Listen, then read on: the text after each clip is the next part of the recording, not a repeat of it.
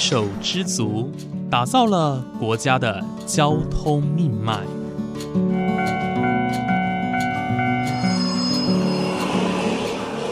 翻山越岭，运送着历史的独家记忆。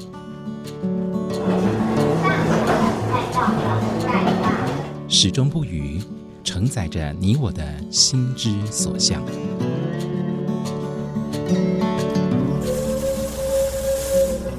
各位旅客您好，欢迎搭乘本班次列车，我是胡浩辰，欢迎来到鬼世界，让我们一起探索铁道文化，感受铁道温度，记录铁道故事。本节目由正声广播公司台中台胡浩辰制作主持，欢迎收听。各位听众朋友，午安！谢谢大家在每个周五的中午十二点钟准时收听，欢迎来到鬼世界，我是主持人胡浩辰。哇，非常感谢大家的支持哦！我们周小莹小姐来到节目当中第二次哦，呃，收听率依旧是非常非常的好哦，也看得出来大家对于疫情后日本的旅游是非常的期待。在上一节节目当中呢，周小莹小姐她介绍的是关于日本北海道以及东北地区的一些铁道景点，像是北海道，她就介绍了小樽市立博物馆以及旧手工线，还有水族馆等等。那在东北地区呢，她介绍的是山形县的藏王温泉哦，在那边也可以看到很特别的树冰。那在今天的节目当中，我们继续沿着上礼拜的地区哦，也就是东北地区继续介绍。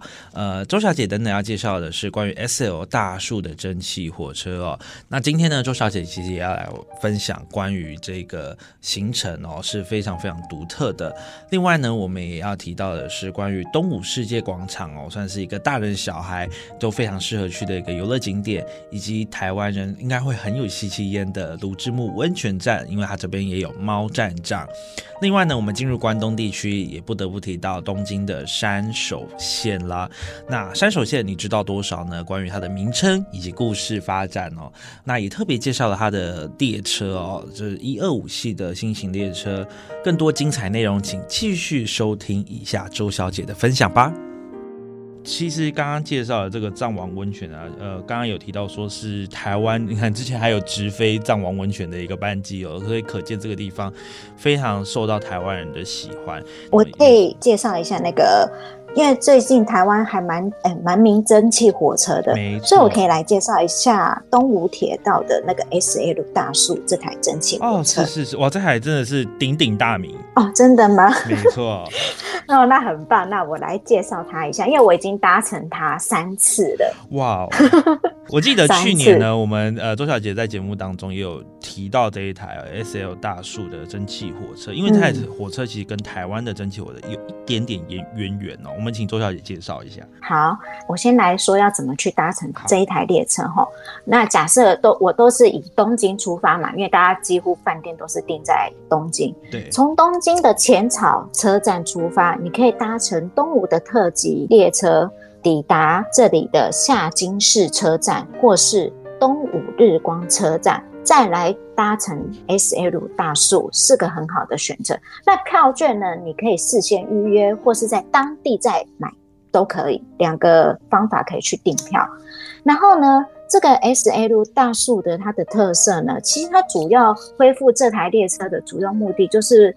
要让东北复兴再次就是让它发展它的观光，因为之前三一地震有受到非常大的灾害，所以这台列车就是重新带动，就是整个东北地区的一个观光。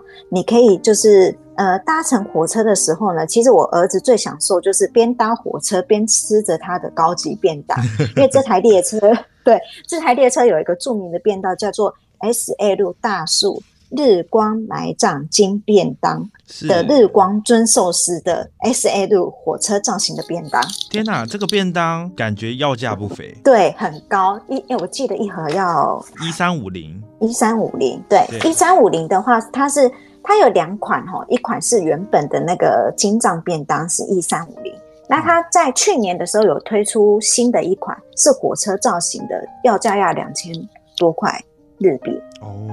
对，那不管哪一款呢，它里面都会附上一个铁铲，那个铁铲就是汤匙，你就是用那个铁铲来吃便当。那它的料理呢，都是用当地的特产下去做的一个料理。那讲到日光呢，除了可以享受 S L 大树这个火车的一个行程之外呢，你也可以在日光欣赏最有名的秋季的红叶季节。那因为它的红叶是非常非常的美丽，那尤其是在日光，它有分平地的日光跟奥日光，奥日光就是在山上的地方，那你就住在奥日光晚上一晚，那它的夜晚的星空非常的漂亮，因为它没有光害，所以你当你从饭店往窗外看的那个风景，就是一片黑漆漆，然后天上挂满的星星，就是一闪一闪亮晶晶在那边闪来闪，非常非常的美丽。嗯所以这个就是我们刚刚提到的，呃，S L 大树的一个算游程嘛，哈，就是呃，从今夏今日站到鬼怒川温泉站这边。那刚刚提到这个便当哦，因为呃，我浩辰之前也有做过关于铁路便当的一个。集数哦，那其实这个铁路便当，大这个周小姐在书中有介绍，其实这个是跟台湾的蛮像，就是因为它是使用当地的食材，而且是很有日本的一个风味的。呃，另外我想要问一下周小姐，因为那个在书中有提到一个地方，我觉得这个地方很棒，我想要推荐给各位听众朋友，包括我自己也很想去，就是在桐木县的。东武世界广场里面，那你在这边拍了一张照片，里面居然有一座台北一零一哦。那这个地方我真的是看到我吓了一跳，说：“哎，这个怎么会连我们小人就是小人国的一种感觉哦？” 对，那可以介绍一下这个地方吗？因为我想说，哎，怎么会有一个一零一矗立在这个世界广场当中？那我们请周小姐介绍一下关于这个地方。哎，它是。呃，我适合怎么样的人去参观，或者说它里面呢展示了一些哪些呃展示了哪些东西呢？啊，东武世界广场呢，它的社长呢本身就很热爱台湾，然后呢，他当初对他很热爱台湾，所以他当初在盖这个一零一的台北模型的时候，他是带着他的员工垂体员员工去台北，然后跟台北一零一教社拿到他的那个原始比例稿，然后用二十五分之一的。比例去建造台北一零一这样子，而且它里面不只有台北一零一，它还有那个高雄的龙虎塔跟富贵角灯塔，都是在这个园区里面。那当然，这园区不仅包含台湾之外呢，它还把世界各国的遗迹建筑物都是再去去呈现的。例如说，意大利的比萨斜塔呀，或者是法国的那个巴黎铁塔。然后当然也有东京的晴空塔，那还有埃及的金字塔，然后还有什么国家啊？还有之前美国不见的那个双子星高塔，到现在都还在耸立在那边。那当然也有西班牙现在正在建筑的那个世界遗产的建筑物啊等等，所以它里面非常非常多，就是。包含就是世界各国的特色的一个建筑物的地方，有点像台湾的小人国。是，我觉得这地方很棒哦，因为刚刚一看到就觉得说，哇，原来台湾的台北一零一有，真的在国外真的是非常非常。热门的一个地方，那像刚刚周小姐提到说，连高雄莲池潭的龙虎塔啦、富贵角灯塔都有被就是缩小的放放在这个园区里面哦。那这个就是一个世界广场，因为他提到还有像其他的。国家的一些著名景点其实都有在里面，所以其实这个地方，呃，它也是搭火车可以到的，叫做东武世界广场站。对，它这边就有一个车站叫做东武世界广场站，你就到这个车站一下车，然后过个马路就抵达那个东武世界广场，非常方便哦，超方便的耶。嗯，还蛮推荐，就是有携带小孩的话，欢欢迎来到这边，而且你看到。那个台北一零一，你就会觉得哇，好感动，又有一种思乡情怀涌现哦。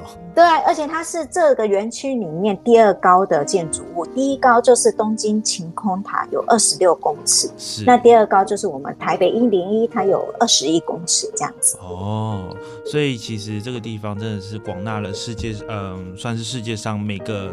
国家呃非常具有代表性的建筑物哦，所以算是可以短时间内环游世界，呃，还蛮值得去的。我觉得这个地方，对你假如脚步很快的话，一个小时左右。一个小时到一个小时半就可以整整圈逛完了。哦，了解了解。但是我觉我相信大家去到这个地方，应该还是会多待一下啦。毕竟可能会拍照啊，或者是呃驻足驻足在某些景点前面哦。我觉得这是一个很值得一访的景点。那接下来呢，其实还有另外一个地点，我觉得这个地方也算是跟台湾的某些车站有点像。这个地方呢，叫做呃，我先说这个车站是在卢之木温泉站哦。这边呢有猫站长，其实这个这个我们在去年节目当中也有介绍过关于猫站长的部分，其实就跟台湾的猴童车站很像。就是那种以呃以猫为闻名啦，或者是像现在吉吉车站跟呃高雄捷运桥头糖厂站都有猫站长，所以其实这是我觉得是一个很大的卖点啦。当然，对于喜欢动物的人来说，那我们请周小姐来跟大家介绍一下关于这个卢之木温泉站啊，为什么会有一个猫站长？其实它背后是有一个故事的。对它这个故事可以追溯到一九九年的六月，是由一个小学生呢捡到一只。很像狐狸的流浪猫，然后呢，它就是因为细心的被照顾之后啊，然后就是就是被送到这个卢之木温泉站。那从此这只猫呢就定居在这个车站里面。那每天早上呢就送着乘客去上班下水，然后到了傍晚呢就迎接大家归就是归来。那这个猫站长的名字呢取为 Bus。嗯，日日文发音念 bus 啊，就是公车的那个 bus。对对对，因为它这个原因是因为它走路很像宫崎骏的龙猫作品里面的那台猫巴士一样，所以对，所以才取名这个名字 bus。那它因为有名了，所以日本就有很多地方都会邀请这个猫站长去出席，然后所以其实他们就会带着他去出席很多。呃，有关铁道的相关活动，那其实他就是等于是在工作，所以其实日本很多地方也都只知道这个巴士猫站长的名字，然后跟他的样子。那他在几年前的时候呢，他就过世了。那其实他过世的时候呢，其实他们当下的全体车站人员呢，也就是很安安静静的，就是在他过世的那一刻送他到另外一个世界。所以这个。汇金铁道呢，为了要纪念这个猫站长呢，在这个卢之木温泉车站的一旁呢，有建设所谓的巴士的坟墓跟他的神社。那他那个神社呢，其实没有大家想的很就是阴灵的样子哦，它是非常可爱的，对，它是非常可爱的神社。你进去，你可以看到好多就是猫的陶瓷作品啊，还有猫的那个。就是会嘛，那你可以在上面写愿望，那也有很多他的照片，就是挂在旁边。那当然，现在也有新的车站长叫做 Love，还有一个叫做 Sakura，就他们两个现在会轮流去执行这个工作，这样子。是是是，嗯，这个故事哦还蛮感人的，因为呃猫咪嘛，所以那当初是因为小学生捡到它，因此而就是住就是。长期的住在这个车站当中，那每天送着这个游客或者是这边的居民啊，来到这边，然后离开这边这样子。所以其实我相信大家这个居民对于呃当地的这个猫站长应该是非常有感情的。我觉得到这边也可以不妨去走一走啦，那认识这个。算是很有特色，而且您刚刚说就是关于它神色是非常可爱的，我想应该也是啦，因为猫咪总是带给我们欢乐嘛，我们觉得也不希望说啊，它就是离开之后，我们就是一个很悲伤啊，或者是说很沉重的一个气氛。我相信呢，它的可爱啊，或者是它对这边的一个贡献啊，也是可以继续带给人们的欢乐。所以我觉得这个地方哎，真的还蛮值得探访的。那。其实呢，猫站长呢，大家会觉得说就是一个吉祥物，但是呢，其实他们是有工作的。他们有工作，他们很忙，他们要从早上八点半开始出勤，然后晚上五点到工作到那个下午五点这样子。对，真的哦，猫咪站长是有工作的，在我们的周小姐书当中也有详细的介绍，从八点半要开始整理服装仪容，九点上班，那要出外巡逻啦，然后。呃，也要午午睡啊等等的午餐时间，所以他们其实真的是有工作的，并不是单单纯纯的吉祥物哦。我觉得这地方也能够勾起很多台湾人的共鸣，因为大家像现在很喜欢去猴童车站，或者是到嗯吉吉车站去看猫站长。但是呢，其实我们如果到日本的时候呢，我们也不妨去一下这个地方——鲁之木温泉站哦，也呃就是搭火车也是非常便利的，就可以抵达的一个地方哦。这个这个地方从东京你就直接搭乘东武铁道，然后转到那个汇金铁道就可以抵达这个地方，还蛮方便的。嗯，是是是，所以我们去日本，哎，也可以把这个列入一个行程哦。那么接下来呢，我们要进入到下一个地区，我们要即将进入到日本，大家算是最熟悉的关东地区。那在关东地区呢，一样来介绍一下，它是由茨城、立木、群马、埼玉、千叶，还有东京都跟神奈川所构成的一个区域哦。想必大家在电视上或者是网络上看到关东地区那种通勤的爆炸人潮，大家可能心里也会觉得说，哦，有点怕怕的。但是呢，这个也显现了铁道。在日本人的生活当中是扮演多么重要的地位哦！如果今天没有铁道的话，我相信，呃，日本的交通可能会是更加可怕的。但是呢，关东地区那么大，除了这样通勤的人潮之外，通勤的车站之外呢，想必也有很多值得走访的景点哦。接下来我们请周小姐来跟我们介绍一下关东地区哦，我们有哪一些必去必访的地方呢？好，那我来介绍一下大家最熟悉的三手线好了。好，没问题。那我先来讲讲一下哈，因为东京二零二零奥运的开办呢，所以它让许多的车站都拯救翻新或是盖新车站。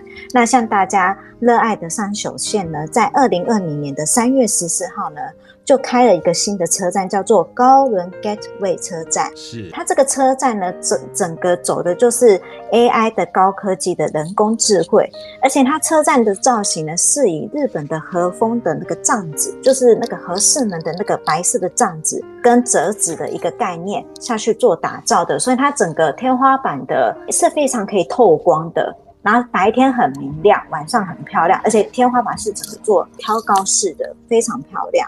那这边也是刚好是欣赏三手线一二五系电车的一个好景点。嗯，那我来对，那我来介绍一下一二五系电车哈。一二五系电车呢，它是一般的直流电车。那它当初它开发的概念就是与人的对话的一个车辆，就是与顾客社会可以沟通的车辆。那它现在最新的这一台呢，外观呢前面还是一样是以宽大的窗户，那透过这边窗呢，可以连接着社会跟人的一个情感的表现。那也让整个设计空间更加的宽广。那车体的颜色呢，还是延续着上次以前的国铁，日本的国铁的色系，叫做黄绿六号。它那个颜色是有色号下去做的，它是哦黄色跟绿色，黄绿六号的一个颜色。然后它在二零一五年呢，就是全面采用这台新的列车，就是这一台列车。那三手线的历史呢？它就是位于在日本的首都，然后它是东京都的新部的环状路线，那仅次于大阪环状路线为第二短的站间距离。那周长有三十四点五公里，共有三十个车站。那要一周的巡回时间呢，不管是外巡回还是内巡回，都是标准的五十九分钟。为什么会开发三手线？这个原因呢，可以。那个追溯于一八八五年的三月一号，为了连接都北本线及东海道本线的品川跟赤羽之间而开业的。那当时会选择这个地区呢，是因为当时居住的人口很少，所以容易开发。那在一九一九年呢，开发至东京车站。那至一九二五年呢，才成为现在这样整个环状的样子。那另外讲讲三手线的发音，三手线的日文发音叫做 Yamano Tensen。那为什么在名称中呢只有三首，就是三三间的三跟手这两个字，并没有他们日文的 no 那个名字在里面呢？原因是因为这个 no 是非常没有意义的一个字，所以它对是因为没有意义这个字。然后当初他们。因为我们所有人类的语言都是先讲话，才开始加上文字去做做那个标示嘛。对对。那他当初这条线就只是称为 Yamano Tensen，那是后是后来把日文的汉字加进去。那 Yama 就是山，然后那个 Te 就是手。可 Yamano Te 的 No 是没有汉字的，然后加上没有意义。他们为了就是制作方便，然后他们也觉得加上这个字是非常 就是浪很浪费时间，因为你光写个 No 也是一个时间，所以就是三手线这个名字是这样子来的。哦，对，很很好玩。这个是我是在日本的那个 NHK 的电视节目上就是看到的，我觉得还非常有趣的。是是是，很有趣的一个小小冷知识嘛。哎，这个算大冷知识。对，因为日本人也不知道啊。对，因为三手线大家会觉得说，哦，三手线就是环状铁路，但是不知道为什么它叫三手线。那对，如果回推到日文本身的话，哎，觉得日文本身里面也有算 算是龙颜赘字嘛，可以这么说吗？对，就所以就是这一字，就是我们的白色的的那个的，就是好像有点没意义。中间那个 no 啊，就是大家很常在呃我们台湾的文字上也看到那个的。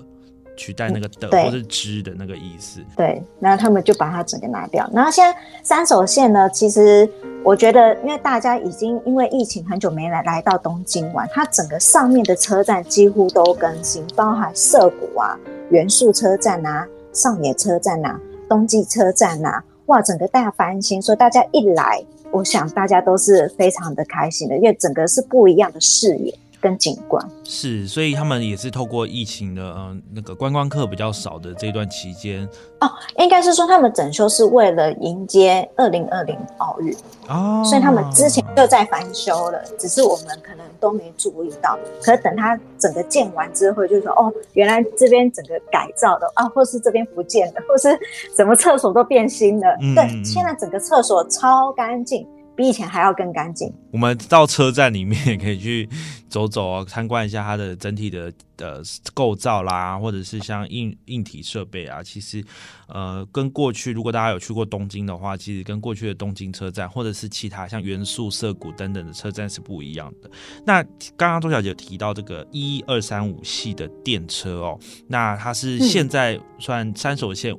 完全都是使用这一型的电电车，跟大家形容一下这台电车，因为在周小姐书当中有拍摄她的照片，它的前面它有一个最大的亮点，就是它前面有一个非常非常大的大窗户。那这个大窗户呢，它的边框就是窗户的窗框呢，它整个都是以黄绿色，而且它是有色号，叫做黄绿六号，黄绿六号的颜色。其实它那个如果是从正面。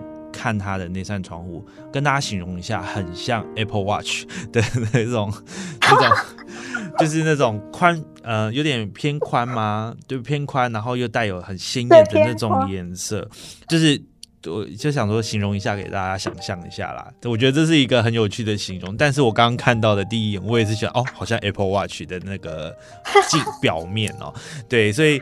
呃，这个提供当然是只是一个形容啦。那我觉得大家百闻不如一见，就是大家还是可以到这个地方。而且三手线目前呢，在台湾目前还没有这样的规划。